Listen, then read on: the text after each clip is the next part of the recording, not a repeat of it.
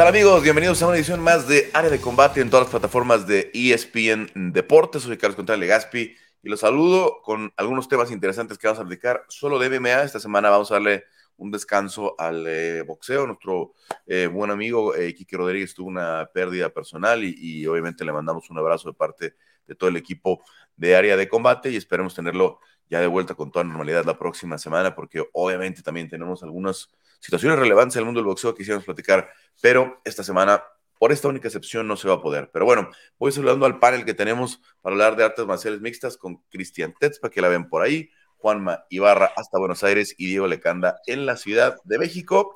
Con Diego Lecanda, que ya sabemos que es el más emocionado porque arrancó eh, The Ultimate Fighter. Diego, pues mucha expectativa en el primer episodio y bueno, por ahí no nos duró mucho la pelea. ¿eh? Ya sé, saludos a todos. Eh, pues sí, me, me, gusta eh, este, este nuevo formato. Yo me quejé la semana pasada, pero debo decir que mi novia se sentó conmigo a ver el, el, el programa. Le gustó ver los self-tapes que yo me quejaba, entonces yo ya no me puedo quejar si puedo compartir una, una experiencia así con ella, ¿no? Eh, en cuanto a lo deportivo, creo que pinta muy bien, obviamente eh, esta, esta pelea entre Roosevelt Roberts y, Nate Jennerman, pues nos da mucho y al mismo tiempo nos deja que desear porque pintaba que, que iba a ser una pelea mucho más emocionante, pero Roosevelt Roberts en 8 segundos empata con el knockout más rápido en, en el Ultimate Fighter, eh, empatando a Uriah Hall. Eh, muy interesante, no, no, soy fan de, de cuando hacen esta, esta modalidad de, del 1 contra el 4, el 2 contra el 3. Creo, creo, que era más emocionante cuando los coaches iban decidiendo las peleas dependiendo de, de, quién tenía el control, pero porque eso involucra más a los coaches de cierta manera. al hacerlo así, pues ellos pierden un poquito de, de bueno, de, spotlight, pero, pero se ve que, que pintan cosas muy buenas, ¿no? Ahí tuvimos un intercambio muy incómodo entre, entre Connor y, Chandler en lo que esperaban. Eh, y, se ve que pinta bien, hay, hay, muy buenas personalidades, ¿no? Eh, yo, Brad Catona, fui fan de él desde que ganó su temporada, que fue 27, si no mal recuerdo. Eh, me pareció que cuando lo sacaron de la UFC fue muy apresurado, entonces, muchos nombres muy buenos y, y, y, pinta muy buena la temporada. Fueron decisiones importantes los, los, los, coaches, ahorita las platicamos, pero en general, Juanma, ¿cómo viste el primer capítulo? Me gustó, eh, me gustaron las, perdón, las preguntas que se empezaron a generar después de este primer capítulo, eh, a ver si Conor habrá elegido bien al, al, elegir la sangre nueva, como él llamaba, frente a los veteranos. Me gusta esta modalidad de experimentados versus veteranos, a Ned German a Nasty, quienes seguimos las peleas de UFC Fight Pass ya, ya lo conocíamos porque compitió en LFA. La verdad es que deja una, una sensación extraña. Es un buen peleador, entrena en Rufus Sport. Como ya lo decíamos, compitió en un show importante como LFA, que es una cartelera en la cual muchos peleadores pegan el salto a UFC y lo hacen muy bien, como eh, Josh Friend, como Eric Anders, incluso Brandon Moreno compitió en LFA antes de regresar a UFC. Es un buen show. Nate pelea bien, tuvo una pelea desafortunada, le tocó un muy difícil peleador con Roosevelt Roberts, un peleador que tranquilamente podría estar todavía peleando en UFC, tuvo ese, ah, esa desafor ese desafortunado knockout en contra contra eh, Ignacio. Bahamondes, que lo noqueó una patada giratoria y en este deporte quien sufre esa patada va a ser parte del, del highlight drill durante mucho tiempo, pero es un buen peleador me animo a decir, compañeros, que esta edición de The Ultimate Fighter probablemente sea una de las grandes cosechas de talento, de mayor talento de los últimos años. Más de la mitad de los peleadores que están ahí tienen nivel de UFC, así que veremos cómo siguen los capítulos. Me pareció espectacular el, manejo de los momentos, la tensión. Se nota que va a ir subiendo en los próximos capítulos y de nuevo se deja el interrogante de si Conor McGregor hizo bien al elegir las armas jóvenes, porque en los experimentados hay muchos buenos peleadores. Es precisamente a lo que me, a lo que me refiero. Cristian. Hola. ¿Cómo, ¿Cómo, lo viste el capítulo? Eh, a mí me gustó mucho. La verdad es que hacía mucho tiempo que no me generaba como tanta emoción un The Ultimate Fire, de hecho, pues el del año pasado, Volkanovski contra, eh, creo que fue Brian, ya no me acuerdo bien. Amanda, ¿Eh? Juliana, Amanda Juliana fue año Amanda, veo, o sea, ni siquiera me acuerdo bien de cuál fue el último top. Eh, este sí me ha emocionado bastante, o sea, desde los cortos y todo eso, o sea, se veía que iba a haber como que mucha atención. Y el primer capítulo me gustó mucho, o sea, la verdad es que yo no soy como tan fan a veces de la actitud que tiene Connor, pero sí tengo que aceptar que le pone mucho sabor y creo que desde la manera en la que llega a Las Vegas y de que llega al Apex y cómo se presenta ante los equipos, me pareció como muy atractivo y también como la mentalidad que tiene, ¿no? O sea, esto que les dice de ellos, estamos aquí para dar show, para dar espectáculo, eh, vamos a darle a la gente lo que quiere, creo que le viene bastante bien pues justamente al, reality. Y creo que una personalidad como la de Michael Chandler enfrentada a una personalidad como la de Connor nos va a dar muchísimo de qué hablar, además de que los dos equipos están en la misma casa y creo que ahí puede venir eh, algo pues interesante, ¿no? Bueno, es una, a ver, a mí me dejó muchas cosas, nada más ojo claro, no vamos a hablar todas las semanas de lo que pasa en The Ultimate Fighter, no vamos a dar spoilers de todas las peleas, porque sé que en algunas regiones donde nos pueden estar viendo se, transmite después el, em, el, episodio, pasa los martes en ESPN Deportes, los martes por la noche, dependiendo del horario eh, también de, cada zona donde se encuentren, pero eh, sí queríamos platicar de este porque definió mucho de lo que va a ser la temporada. A ver, primero, creo que hay muchos errores que está cometiendo Conor McGregor otra vez, en el sentido de que él es Conor McGregor y puede hacer lo que quiere, y por ahí este, puede, y trajo esa atención y nos trajo mucha gente a verlo, pero ya por ahí Michael Chandler empezó a decir, bueno, ya vimos que no llegó al pesaje, ¿no? Conor McGregor. Entonces ya empezamos a ver esos, desplantes que también los hizo en la temporada de, de Raya Faber, que decía Raya Faber, es que llegó a grabar cinco o seis días nada más, o sea, Conor, a diferencia de otros entrenadores que sí se han comprometido con sus equipos, que se han comprometido con los eh, muchachos, porque obviamente, además con lo que hizo Conor McGregor, esos, esos ocho que tiene a su cargo, pues se están jugando la carrera, algunos de ellos. Y hay algunos, por ejemplo, como el caso de Mando Gutiérrez, eh, que, a ver, eh, el golpe ya para su carrera será muy fuerte porque ya estuvo en Contender Series, ¿no? Sabemos que Mando es súper buen luchador, que tiene buen jiu-jitsu, que es uno de los gallos mejor considerados, pero a final de cuentas, pues, ¿qué pasa con Mando si perdió en Contender y no gana de Ultimate Fighter, ¿no? O sea, entonces, pues son sus carreras. Esta, ellos, en específico, los ocho que agarró Conor, no van a dar espectáculo. Esos están buscando entrar a, de Ultimate, a, UFC, están buscando hacer una carrera en, UFC. Los otros, algunos ya tuvieron oportunidad de carreras un poco más largas que otras, obviamente quieren revivir su carrera y todo eso, pero a final de cuentas ya tuvieron digamos que su, que su oportunidad. Entonces, a mí el tema de la siembra sí me gusta un poco porque nos da esos, esos cruces automáticos que no le dan mucho, como que meten en problema al entrenador de, hacer la decisión, ¿no? Cuando se hacen los, los cruces. Yo creo que Conor se equivocó al tener puros jóvenes, porque eso puede ser un factor importante al final. La experiencia termina pesando y más cuando ya pelearon bajo las luces del, UFC los, eh, los, los veteranos. Pero en fin, a ver, eh, no, obviamente es un programa grabado, no me gusta así como dar este pronósticos, etcétera, etcétera, pero de lo que han visto eh, como coach, ¿quién creen que vaya a ser mejor al final? ¿Michael Chandler o Conor McGregor? Fácil Michael Chandler, ¿no? Como dices, se ve mucho más involucrado, está está presente, tiene estas ganas de, ayudar a los, a los veteranos, trae un equipo muy bueno, trae a Ryan Bader porque estuvo, bueno, porque ganó su temporada, creo que fue la 3. Entonces Michael Chandler se lo está tomando más en serio, tiene estas ganas de ayudar.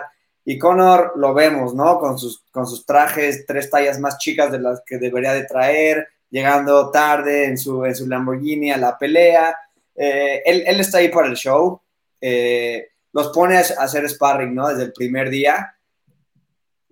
Eh, eh, o sea, hay, una explicación detrás. John Cavanagh le decía a, a, Dean Thomas y a Rashad Evans que pues era como para que se les quitara un poco este nervio de, estar ahí, pero también ponerlos a hacer sparring cuando tienes tres peleas y si te va bien, adelante no es, no es, la mejor idea, ¿no? En uno de los adelantos vemos que Connor eh, tira a uno de, sus, de, sus chavos con, una patada al cuerpo. Entonces, eh, no sé qué, tanto esté viendo Conor por ellos, qué, qué tan buenas decisiones tome. Es, es una, es, un, es un peleador del que pueden aprender mucho eh, los, los, participantes, pero ¿a qué costo? ¿no? Y, creo que Michael Chandler los va a llevar, va a escuchar un poco más cuáles son sus fortalezas, va, va a buscar más la estrategia. Eh, y, han habido muchos memes, ¿no? De, de, de, cómo es Conor en, las esquinas desde su temporada que estuvo con Uriah Faber. Eh, creo que Michael Chandler es, es un. Eh, tiene más esa naturaleza de coach. Chris, ¿quién va a ser mejor coach? Sí. Um, creo que pues en la cuestión técnica sí lo va a hacer Michael Chandler, o sea, creo que se va a involucrar mucho más con los peleadores pero en la cuestión eh, emocional, anímica, mental, o sea, creo que Conor eh, es muy buen coach. Bueno, yo pienso que tal vez si fuera peleadora, una personalidad como la de Conor, eh, sí me empujaría y tomaría como bastantes ejemplos, porque al final, o sea, caiga o no caiga bien, o sea, es un peleador que consiguió ser eh, doble campeón simultáneo, o sea, ha sido una máxima figura dentro de las artes marciales mixtas, algo debe de saber, ¿no? Y mentalmente es fuertísimo, entonces creo que en cuestión mental y emocional, creo que Conor va a ser mucho mejor, pero en cuestión técnica sí creo que Michael Chandler eh, pues se va a llevar ese lugar, ¿no? Juanma. Yo creo que las mayores ganancias las pueden sacar los jóvenes, Carlos, por, dos cuestiones. El equipo de SBG Ireland es muy competente. Eh, uno habla de Connor, pero atrás de Connor está eh, el entrenador John Kavanagh, está el coach de, striking eh, Owen Roddy por dos temas lo digo esto. Primero, porque los jóvenes son quienes más tienen un poco más para aprender, por una cuestión de edad, por una cuestión de que no, no han estado todavía bajo los grandes reflectores, a diferencia de otro equipo que cuenta con peleadores como Jason Knight, como Kurt Holloway, Austin Hubbard, que sí han estado y pueden conocer un poquito más de lo que es la pelea. Los jóvenes tienen más para aprender.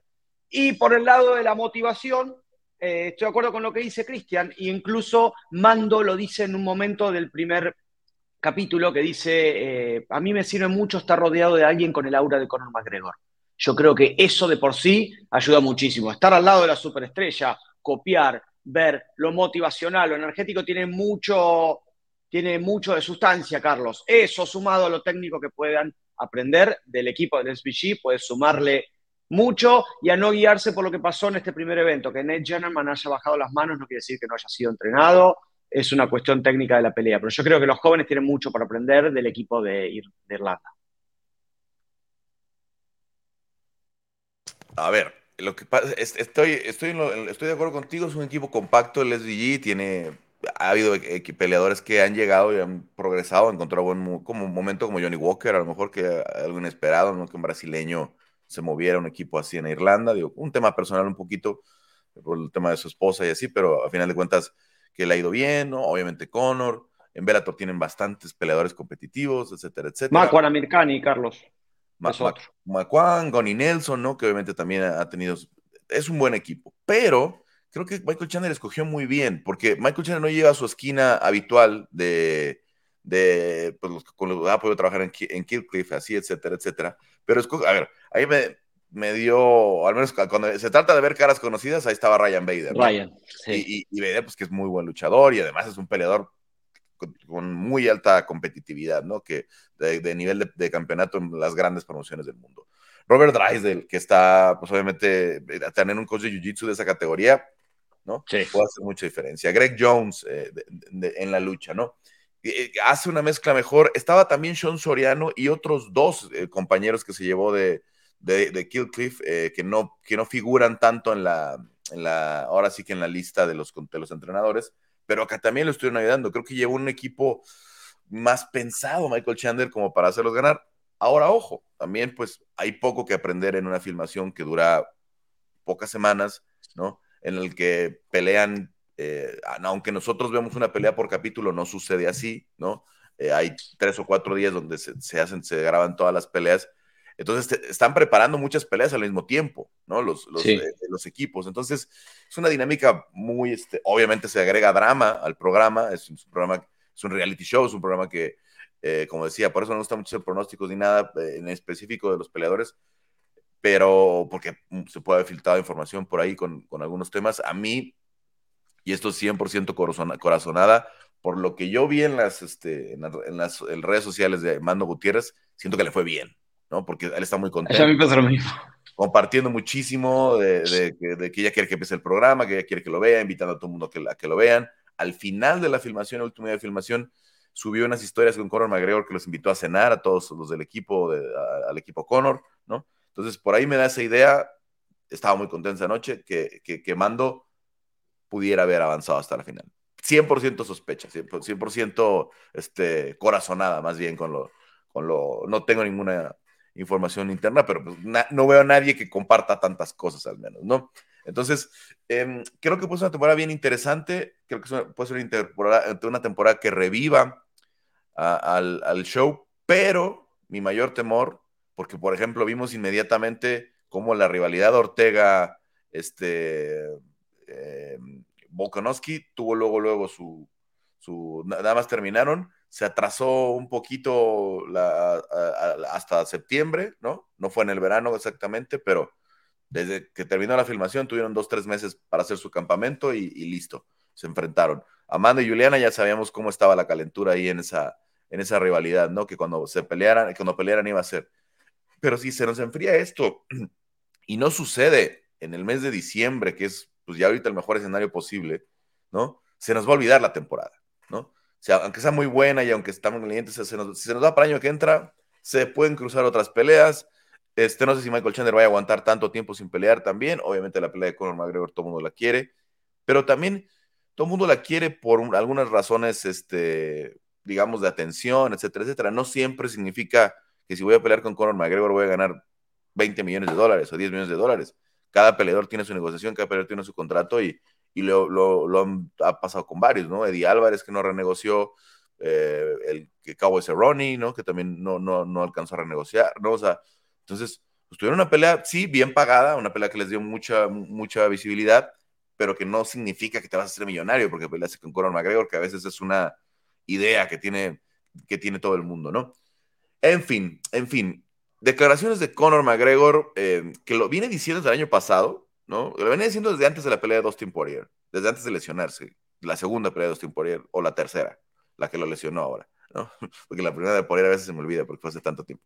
Pero desde la tercera de Poirier venía diciendo eso, que él quería pelear tres veces al año, empezaba a mencionar nombres, Diego Sánchez, este, el otro, tal, tal, tal, cuando regresa con el plan de, Cowboy, era eso, ¿no? Empezar a enfrentar a esos veteranos que le iban a ayudar a él, pues a tener peleas vistosas, peleas que la gente quisiera ver, aunque no fueran peleas de campeonato, ¿no? Aunque no fueran peleas de cinturón. Y dijo en esta semana con Megan Olivi, o en estos días dijo con Megan Olivi, que él quería eso, tres o cuatro peleas al año, que eso fue el gran momento de Conor y eso fue lo que lo hizo ser quien es ser, ser quien es. Escojan tres peleas, díganme tres peleas. Obviamente Michael Chandler ya lo tenemos descontado, pero ¿qué otras tres peleas les gustaría ver para Conor McGregor? Si, es que tiene todavía tres en UFC. Yo la tengo, Carlos, ya. Juan sí, sí, sí,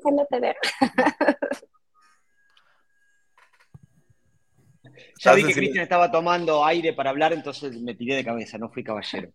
Eh, Cristian, ¿querés dar las tuyas? No, no, dale, dale.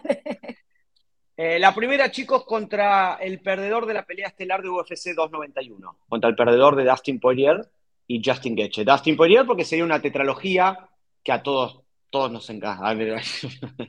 me estoy ganando el odio. Esto me trae problemas porque después yo cuando esto se corta tengo que hablar de trabajo con Cristian y Cristian es muy vengativa. Eh, contra Dustin Poirier está la sensación de que quedó algo pendiente con la última lesión de Conor. Es, un, es una pelea que ya tiene una narrativa escrita, entonces se podría hacer tranquilamente.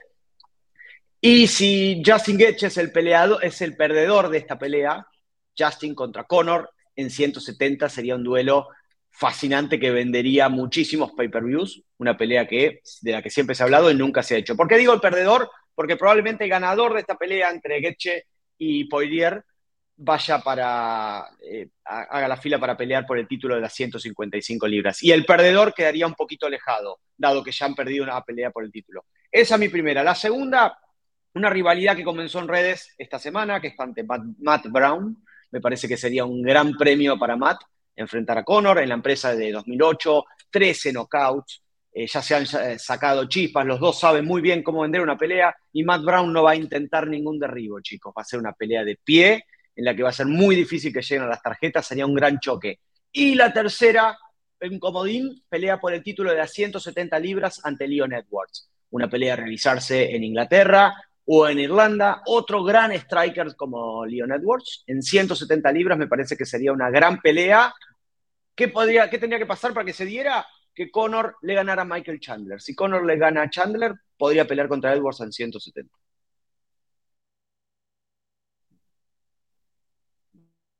No te escucho. También creo que hay muchas posibilidades de que, gane Colby y pudieras hacer Leon contra Connor sin el cinturón de por medio, ¿no? También. Este, porque, a ver, los, este, el choque de estilos de Colby con Leon va a ser bien complicado para Leon, ¿no? Sabe, ya nos demostró que puede resolver muchas dificultades como las de Kamar Usman, pero Colby puede salir a luchar cinco rounds y ganarlos, ¿no? Y, ya, lo, hemos visto. A ver, Cristian, tú que ya lo tenías en la punta de la lengua. No, en realidad, o sea, y es que aparte escucho a Juanma y empiezan a llegar así como que muchas ideas. O sea, yo sé que ahorita sería complicado o no sé si UFC se vuelva a arriesgar a que Kamsat Shimaev llegara otra vez a 170 libras. A lo mejor ya solo lo vamos a ver en 185, pero solo por personalidades. O sea, creo que sería una locura ver a Conor contra eh, Kamsat Shimaev. A mí me parece una buena pelea. Eh, Gilbert Burns en 170 libras también se me hace una buena pelea y bueno, Michael Chandler, es que sabes qué, o sea, como que no quiero ver mucho la división de 155 libras porque el tamaño que veo de Conor, o sea, no creo que lo volvamos a ver en esa división, tal vez sí, eh, eso no lo sé, pero la opción de Justin Gaethje en caso de que perdiera lo que sea en 170 libras también me parece muy buena, o sea, creo que Conor ya a partir de este momento siempre las veces que lo veamos ya va a ser en, peso welter. Entonces a mí me gustaría esas opciones. Y lo que mencionas con Leon Edwards, creo que eh, no lo había pensado, la verdad, y, es una buena opción. Sí, tenía, tiene una buena selección este Juanma. No sé si nos alcance Matt Brown, porque pues que se tiene 43 años, ¿no? Y hay que tomar en cuenta que va a pelear todavía en varios meses Conor contra, contra este Michael Chandler y pues pudiera ser la pelea a lo mejor. Si llegara a enfrentar a Matt Brown, pues ya a finales o mediados del año próximo, que lo veo complicado, pero, pero sería una muy buena pelea. Eh, Diego, ¿cuáles tienes tú por ahí? Ah, es difícil, ¿no? Porque todo es de, de, qué pasaría si gana esta, si gana la otra. Eh, Obviamente también coincido con Juanma. Para empezar, se ve que Chris odia a Conor y quiere verlo sometido y destruido porque lo puso contra puro luchador, puro grappler, con el que Conor no durará ni, dos rounds, en mi opinión. Entonces, algo tiene ahí Chris contra Conor, pero yo soy de tu equipo, Chris. No, soy fan de Conor yo. Eh, ahora, creo que hay, hay peleas muy entretenidas que, que podemos ver. No son los nombres más más relevantes, pero creo que por ahí una pelea con Fisiev estaría muy, muy buena en 155. Una pelea con Los que nunca se dio, podría darse en 155, 170. Qué buena es. Por ahí eh, creo, que, creo que sería una muy buena pelea. Y no es rankeado, no es nada, pero yo soy fan de Drew Dover. Por el estilo de Drew Dover, creo que darían una pelea increíble. Eh, obviamente es, alguien que tendría que estar en un top 15, top 10, Conor tendría que estar perdiendo muchas de sus peleas. O sea, es, muy difícil que se dé algo así, pero creo que es, una pelea que me gustaría mucho. Ya, ya no sé si Conor nos va a dar, eh, y si va a regresar con el nivel como para estar peleando con, contendientes, como dicen, ¿no? Un Colby, un Leon. Estaría bien, pero lo veo muy difícil. Eh, Igual les podría decir hasta el mismo ganador de Bobby Green contra el Cucuy. Habría que ver, habría que ver, pero sí me iría más por, por peleas divertidas, por estilo. Le digo un Fisiev, un Dos Anjos y, Gage y un Oliveira, ¿no? Por ahí también. Tony es definitivamente una pelea que haría Conor, porque tiene mucho tiempo que quiere en esa pelea y creo que hoy se siente más que nunca con posibilidad de ganarle a Tony, ¿no? Con el momento que está pasando Tony, porque cuando estaba el Tony de las 12 victorias consecutivas, que era cuando estaba la posibilidad de que pelearan, creo que nadie veíamos a, Conor ganándole a Tony. Hoy pudiera pasar. Ahora, creo que todos tienen buenas opciones. La de Duggar me encanta, es una muy buena pelea. Eh, pero hay que pensar en que lo de Conor son peleas multimillonarias, ¿no? Entonces yo veo solamente tres peleas multimillonarias para Conor. Una es muy lógica, ¿no? Nada más que pase esta eh, situación de, de, Jake Paul, Nate Díaz. Nate Díaz va a regresar a UFC y va a pelear con Conor. Eso me parece inevitable. O sea, me parece que, me, parece que, no, que, no, que los dos lo quieren, la promoción lo quiere, la mayoría de los fans, menos Christian, lo quiere, ¿no? Entonces, que vamos a ver esa, esa, esa trilogía, no sé cuándo. Carlos, eh, Chris va recién en julio a Las Vegas, Diego no tiene fecha, yo voy para fin de año, creo, vos sos el que va más seguido. Si por ahí hay alguna vacante en matchmaking, UFC paga muy bien ahí, ya tenés algunos. Por ahí un matchmaking con tendencia al mercado latino, acá tenemos un currículum armado los tres para mandar, ¿eh? Sí, sí, sí. Bueno, ahí este, creo que hacen muy buen trabajo Mick Maynard y, y Sean Shelley. Así es que va a ser difícil que veamos movimientos en esa, en esa, en esa posición pronto, pero... Lo están haciendo bien, sí. Eso es lo siguiente. Y a mí, la verdad, este, aquella, aquella última conversación que tuvimos con Nate después de la pelea de Tony, en la que me contesta específicamente, esta no fue mi última pelea en el octavo, ¿no? Creo que Nate, aunque siempre juega en, este, en esta rebeldía, en esta confusión que le, que le viene tan bien, ¿no? Este, siempre estar desconcertando con sus declaraciones, creo que eh, él sabe que es lo mejor para su carrera terminarla peleando con Conor, ¿no? Porque además si gana, todavía tiene para pedir otra pelea millonaria por ahí, ¿no? Otra buena pelea. La segunda pelea, eh, Alexander Volkanovski. creo que lo que pase con Alexander, ¿no? Ya tiene ahí metida la, la, semilla en la cabeza de, porque eh, le contestó en Twitter, etcétera, etcétera. Sabe que es una pelea gigantesca para él, Alexander Volkanovski. Y si, y si incluso perdiendo Alexander con Jair, que no fuera campeón, lo facilitaría todavía más. No decir, a ver, yo me subo a 55, me subo a 70 incluso, Volkanovski ha peleado hasta en peso medio, ¿no? Con tal de enfrentar a Conor McGregor, ¿no? Con tal de hacer esa gran pelea que no ha tenido desafortunadamente Alexander Volkanovski, ¿no? Tiene una gran prueba ahora con International Fight Week, siendo el estelar de International Fight Week. Para nosotros es Jair, Jair y Brandon, obviamente, pero el, el que tiene que cargar la venta de los pagos por evento es Alexander Volkanovski y esta capacidad de, demostrar que está a ese nivel de superestrella, ¿no? Porque él es el campeón de las 145 libras, viene de, intentar ser doble campeón, así es que es una gran prueba para él. Y creo que esa podría ser además muy buena también, porque aunque Alexander lucha bien, su, su estilo, la, la medida del combate es de pie.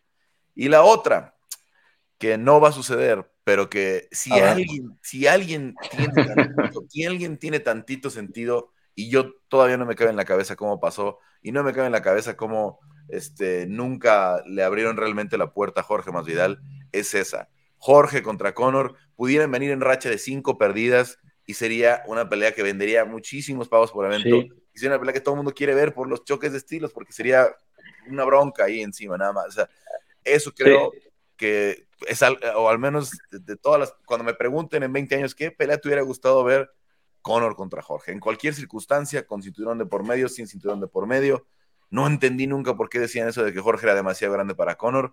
Vean las dimensiones que alcanzó Conor, ya establecido en 170 desde hace un rato, ¿no? O al menos en el peso welter de forma relativa. Y, Jorge también era 55, y Jorge peleó por el título de Strikeforce en 155. No es que haya sido eh, un, un, 185 eh, bajando eventualmente a 170, ¿no? Jorge también en 155 el 70% de su carrera, ¿no? Claro, la mejor etapa la vieron en 170, pero esa creo que hubiera sido. Vamos a ver, vamos a ver cuántas terminan sucediendo, vamos a ver si cumple Conor, porque también eh, a veces son cosas que dice por vender, pero pudiera ser muy interesante. Un año de tres peleas de Conor McGregor en el 2024, o entre 2023 y 2024, sería bueno para todo, para todo el deporte, mucha atención, vendría mucha gente, eh, los medios, medios que no son especializados, la diferencia, no, es que vea la diferencia de una, em, de una, de una cobertura, y Chris, obviamente tú, tú, lo has visto ya varias veces, estamos hablando que cuando pelea Conor es como el Super Bowl, la cantidad de medios que hay, o sea, son 120, 150 en un, en un salón, ¿no? Alcanza las dimensiones de las grandes peleas de boxeo, este, ¿no? Eh, cuando eh, a veces tenemos pagos por evento que yo digo, no puede ser que haya tan poquitos medios, ¿no? En Newark había, el día, de medios había como 14, 15, ya, a la mera hora, la, noche de la pelea había más, pero me parecía imposible, increíble, decía, o sea, sobre todo estando, estando tan cerca de Nueva York, que es una ciudad con muchos medios, ¿no? Especializados de MMA y no tan especializados, etcétera, etcétera. Entonces, de pronto, una personalidad así es buena, es buena y, y, que esté, este, eh, no digo que sea buena persona, ¿eh? Digo que una buena personalidad como la de Conor es buena para el negocio, porque ya lo, lo, los, otros temas afuera son muy difíciles de, tratar y porque ha tenido muchos problemas personales, muchos problemas legales, ¿no? Entonces, porque también pues, no vamos a confundir de que estamos diciendo que Conor es buena onda, no, pero su personalidad, lo que él genera, es, es, este, es muy bueno para, para el negocio. Eh, a ver, a ver, a ver, a ver. Entonces. Nadie dijimos Macachev, estoy, estoy sorprendido no, o sea, tampoco te Estoy orgulloso de nosotros. Lo bueno es que yo soy la eh, Chicos, ¿saben? Hablando de. Perdón, perdón, Cris, me metí yo. Dale. Eh, ¿Qué pelea de las que podrían haber sido no fueron y ahora por una cuestión de peso menos? Conor con Frankie Edgar en su momento. En 155 hubiese sido una muy buena pelea. Conor la mencionó incluso un par de veces. En la época en la que también mencionaba a Diego Sánchez. Contra Frankie hubiese sido un lindo duelo. Ya imposible. Frankie está retirado y Conor probablemente nunca más pelee en, 155. Frank acabó en 135 y Conor va a acabar en 185. Por eso, van, cada vez está más lejos. Eh, sí, bueno, pero en 45 también puede haber sido, porque eh, Frankie de hecho pelea con José cuando Conor deja el cinturón de 45. Claro, cuando se va a pelear contra Eddie. o sea, hubiera podido pasar también en peso, en, peso pluma, ¿no? Eh, la mm, la, este, lo que menciona eh, Diego, Diego es muy interesante, porque yo creo que, ahí también un poco parte del ejercicio era si Conor hace tres peleas, ¿no? La pelea que, le queda a Conor McGregor, si es que lo logra, es, es, el campeón de las 155 libras, que hoy es Islam. Pero para eso tiene que ganarle a Chandler y pelear en 155, creo. No creo que si peleen en 170 con Chandler, le den esa oportunidad. Por eso, él por eso yo tengo tantas dudas de que si incluso que vaya, a pelear con Chandler pronto, porque tiene que programar realmente Conor un regreso que le pueda dar la posibilidad de volver a ser campeón, que le pueda dar la posibilidad de volver a pelear por el cinturón al menos. Porque si les digo que tenerlo tres peleas sin cinturón es bueno, pues imagínense volver a, una pelea de campeonato de Conor que pudiera ser con, eh, bueno, ya no está Javi en la esquina, pero con todo lo que implica este, tener a Islam eh, el, seguir el legado de Javi, capaz que si regresa de alguna forma Javi a la esquina o al menos a, entrenar, porque no es que no se separa nunca Javi, ¿no? Ahora lo vemos que anda ahí en este, que estaba en Las Vegas, últimamente en el gimnasio el coach eh, Héctor Vázquez, que también estuvo en la American Kickboxing Academy hace unos días. O sea, no ha parado de entrenar. Ya es indiferente que en la rutina ya no vaya a estar a lo mejor haciendo el campamento completo con Islam, pero es probable que si se trata de Conor, haga, haga un esfuerzo un poquito más grande. En fin, buenas opciones, eh, buen arranque de Ultimate Fighter. Vamos a ver cómo se desenvuelve la temporada y probablemente regresemos a platicar si pasa algo muy relevante o ya al final de la temporada. Como les decía, no vamos a estar dándoles spoilers de toda la campaña, de toda la temporada. Dime, Diego.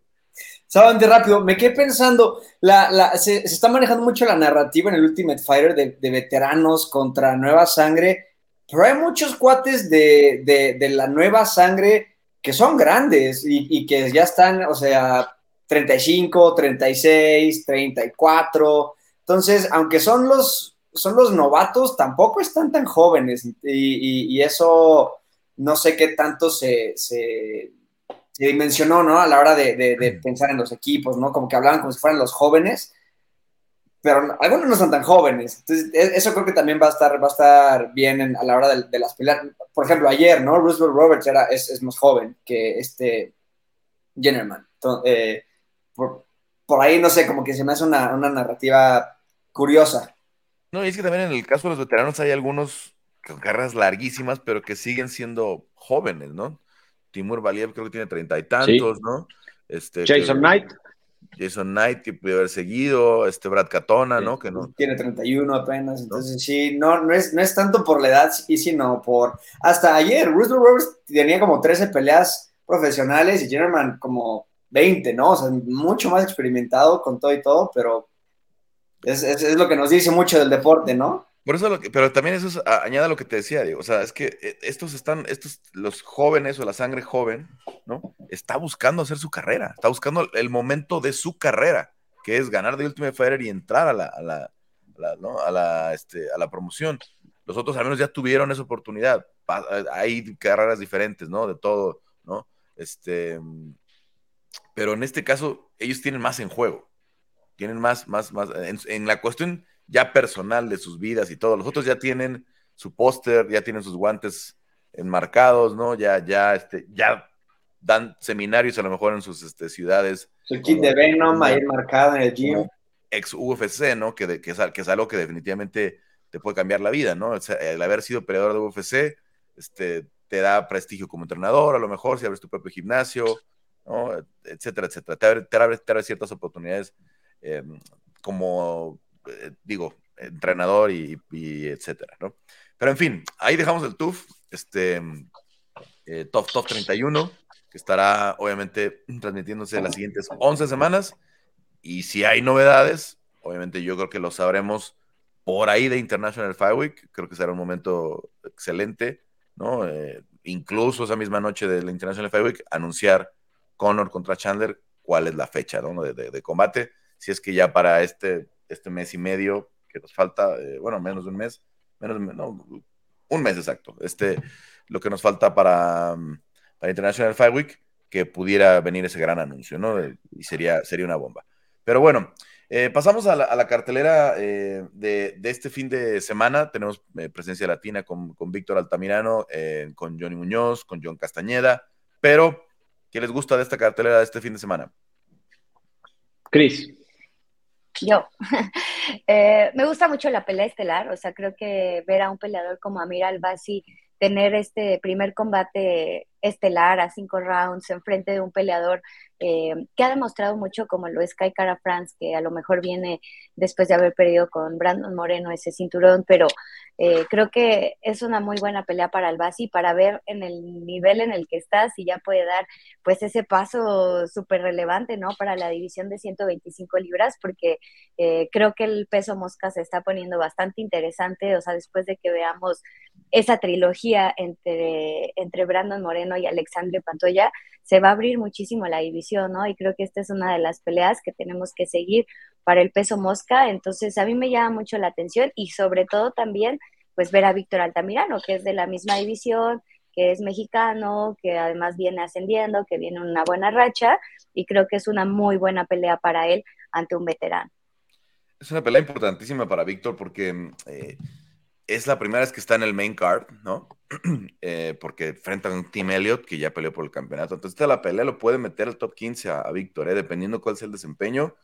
Puede ser una pelea que ya nos dé un segundo clasificado en las 125 libras. Obviamente tenemos al campeón en Brandon Moreno, pero pensando en el futuro, ¿no? Eh, creo que 125 es una división.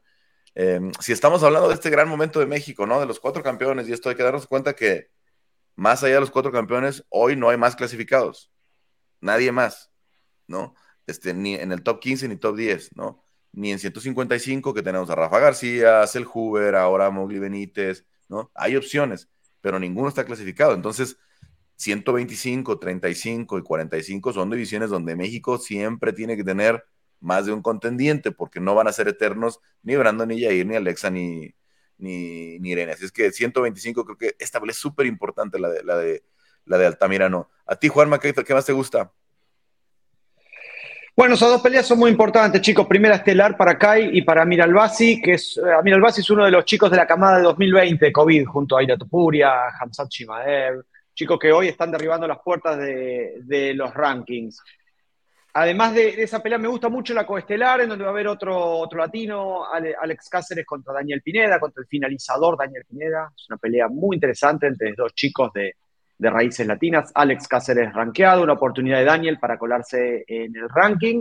Y me voy a quedar, chicos, con dos históricos que van a pelear en la cartelera eh, de este fin de semana. Jim Miller, que va a enfrentar a Jared Gordon, y Andrei Arlovsky, que se va a medir contra Don Mays.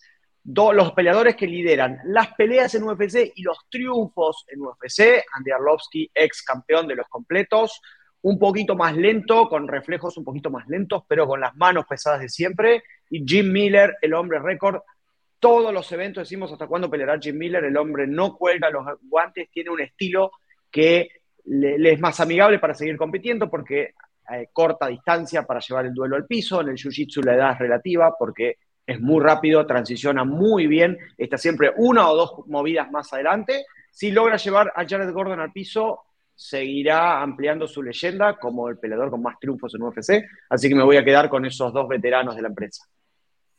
Sí, dos, dos eternos además, porque la, verdad es que hablando de pelear tres veces al año, no dejan de pelear. o sea, no, nunca han tenido una, racha larga de, ausencia, ¿no? Ni, ni Miller ni, ni, ni, Andrea Arlovsky, por eso tienen esa cantidad de peleas. Diego, yo, déjenme, me pongo mi sombrero de hater ahorita, porque, porque yo no sé cómo llegó al ranking eh, así en el número 7 al base de repente, cuando ves su récord, cuando ves lo que ha hecho y el tiempo que lleva en la división, a mí no me hace sentido. Eh, obviamente es una pelea muy interesante, pero Kai France ya le ganó a, un luchador eh, como Askar Askarov, por ejemplo, ¿no? Entonces es una pelea que podemos decir que está muy buena, pero yo no le veo, yo no le veo sentido, yo, yo no veo que, que Amir Albacia esté ahorita a, ese nivel, creo que necesita probarse un poco más. Eh, peleó contra Alessandro Costa y, sabemos que México, o sea, saben que México amamos a Alessandro, pero que... Y, habla muy bien de Alessandro, ¿no? Que haya durado tres rounds, pero, pero sí debió de haber sido algo mucho más espectacular, por así llamarle. Entonces, no sé, esa pelea no me encanta. Kai Franz creo que perdería mucho al perder con Albacia, aunque esté rankeado en el 7. Eh, pero no deja de ser una pelea muy, muy, muy divertida en cuanto a estilos, ¿no? Grappler contra Striker. Vamos a ver cómo se va. Y, también es muy curioso la o sea, cómo es que Jared Gordon entra en corto aviso a, pocos días de haber sido noqueado por un cabezazo de Bobby Green contra un peleador con Jim Miller. Son esas decisiones que luego hace la UFC que no entiendo, pero al final del día, pues bueno, eh, le están dando a, a Gordon otra oportunidad de pelear. Creo que ahí se está poniendo en riesgo. Puede ser divertida, pero también no me sorprendería si Jim Miller lo finaliza rápido, porque Jim Miller ha estado en una racha muy buena de finalizaciones y, de victorias. Obviamente, eh, con Alex Hernández en, la última, pues se rompió esa racha, pero había venido eh, ganando muy buenas peleas, ¿no? Vimos con, con los Pepper y, demás.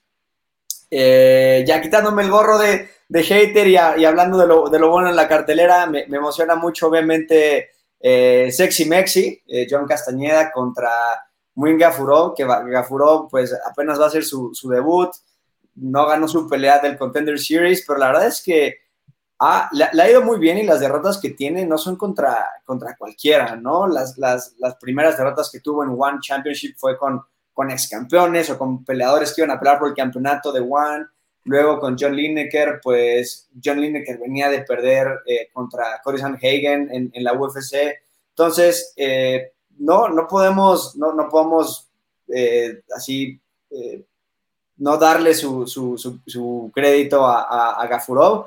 Y, y, John Castañeda, que pues unos altos, unos bajos en la UFC, pero eh, con, con, muy buenas finalizaciones y eh, creo que también puede dar una, una, muy, buena, muy buena pelea y, y, si gana y se hace un buen statement, pues eh, como dices, ¿no? Se, seguirá subiendo en, en, una división en donde pues, necesitamos posicionar, no es mexicano, pero pues ahí lo tienen en el, en el, en el apodo, ¿no? El sexy Mexi. Entonces, creo esa es una buena pelea también.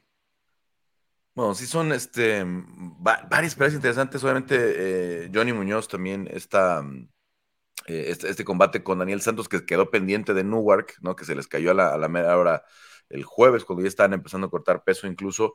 Eh, también es importante para Johnny que el caso similar al del Sexy Mexi, que nació en Estados Unidos, pero básicamente Johnny pues ya está, ya está integrado con el Entran Gym en Tijuana, ¿no? Este, hace narraciones ahí de UWC, eh, entrena la mayoría del, campamento allá con su primo este, Adam Martínez, que también yo creo que este año lo podríamos ver en Contender Series, o si no, a más tardar el año próximo.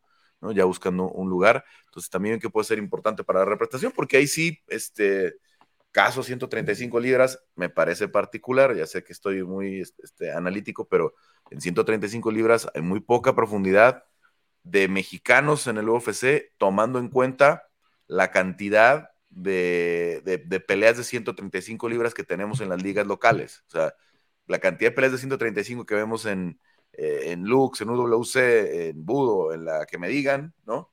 Este, no, se, no, no, no tiene eh, reflejo en, en, las grandes ligas todavía, todavía. Entonces, obviamente, sabemos el caso de Raúl Rosas, que eh, representa a México, pero, y que se hizo en las ligas locales, que se hizo en, en, en UWC, pero nació en Estados Unidos, eso siempre va, siempre a ser un tema ahí de discusión, ¿no? Este, no en mi caso, pero que siempre va a haber alguien que lo va a traer de, de vuelta. Cristian Quiñones, y no hay otro 135 hoy representando a México. Ahí está este, el, em, eh, ¿cómo se llama? Eh, Johnny, así que Johnny Muñoz es, importante, creo, también para, para esa división, que pueda llevarse esta victoria. Y lo de Albasi, eh, creo que tiene que ver, Diego, con, la, con el, prestigio que él tiene previo a UFC, ¿no? Porque... Es campeón mundial, continental, escandinavo de Jiu-Jitsu, es campeón de todos los niveles de Jiu-Jitsu brasileño. Además brilló en Bellator, brilló en Brave. En Brave la única, la única, la única de su carrera es con, el Shorty. Con el Shorty Torres, que es que fue campeón de Brave, que fue que es ex UFC, ex campeón de Titans, es un, es un muy buen 125 Shorty Torres. Entonces yo creo que es por eso, ¿no? Como caso de Mohamed Mohamed, ¿no? Que también tiene pocas peleas, pero ya está clasificado, por lo que piensan los que votan que puede llegar a ser Mohamed Mokaev, ¿no? Con todas las... Por una ni con un top 15. No, Mokaev tampoco pero él está en el 12, él se ganó su lugar. Pero al básico ¿qué hace en el 7? O sea, entiendo el argumento, pero no se me hace válido. la, forma en la que ganó las peleas pueden ser tenido en cuenta, porque las ganó de manera muy categórica. Aún, aún así tiene una en 135 contra Malcolm Gordon. Es también de donde viene, tiene el mismo tipo de derribos que Alexander Gustafsson, agarra una pierna y empieza a girar. Yo creo que la calidad de los triunfos ha influido, la sumisión a Figueredo y demás. Le falta un triunfo categórico que podría ser Cara France. La racha también.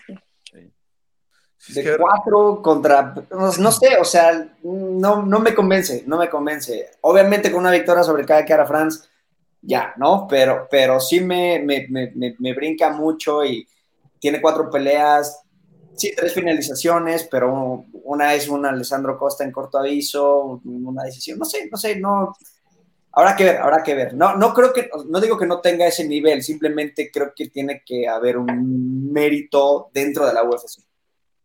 Quiero revisar, no tengo exactamente el dato cuando entró al, ranking, pero creo que es cuando le gana a, a, Sumagulov, que en ese momento... A Shalgas, a Shalgas Sumagulov en decisión.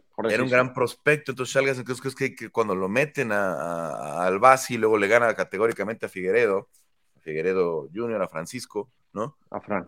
Creo que es por eso la, la, este, la, situación del ranking, pero es una muy buena pelea en las 125 libras, puede darnos, no sé si un siguiente contendiente, sobre todo en el caso de Kai, que ya peleó este, en la, por el título interino con Brandon Moreno, pero si gana al Basi, así como le han dado el ascenso, lo metes ahí en la plática con Manel Cape, con los que están ahí queriendo ganar el, la oportunidad de pelear por el cinturón eh, incluso a finales de este año o a principios del, próximo. En fin. Abu Dhabi. Abu Dhabi nos, eh, ¿Cuándo viaja UFC? ¿Septiembre, octubre? Sí, pero no creo que Brandon y, Alexander lleguen a Abu Dhabi. Yo creo que pensando que Brandon y, Alexander, quien sea el campeón al final del año, pueda defender, este, yo creo que sería noviembre o diciembre, ¿no? En un escenario eh, realista, ¿no? Pero bueno, este, ¿algo más de la cartera de este fin de semana? Me parece que hemos hablado todo. Otra presentación de Felipe Lins con Maxim Grishin en las 205 libras. Felipe Monstruo bajó de los completos a los semicompletos. Ya viene con dos triunfos en racha. Este brasileño con mucho recorrido. Va a pelear contra el ruso. Es una pelea importante. Los chicos pesados en donde siempre hay knockouts, Carlos. Bueno, y obviamente la próxima semana tenemos un eh, desarrollo mucho más amplio de lo que será Aldana en contra de, Amanda Nunes, próximo pago por evento UFC 289 allá en Vancouver, Canadá. Ojalá que sea eh, una pelea muy, muy interesante. Charles Oliver en contra de Benil Darush. la cartelera, que ya la saben, la van a poder seguir en ESPN Deportes y en ESPN eh, Plus con el pago por evento en los Estados Unidos. Chequen sus, eh, sus horarios locales.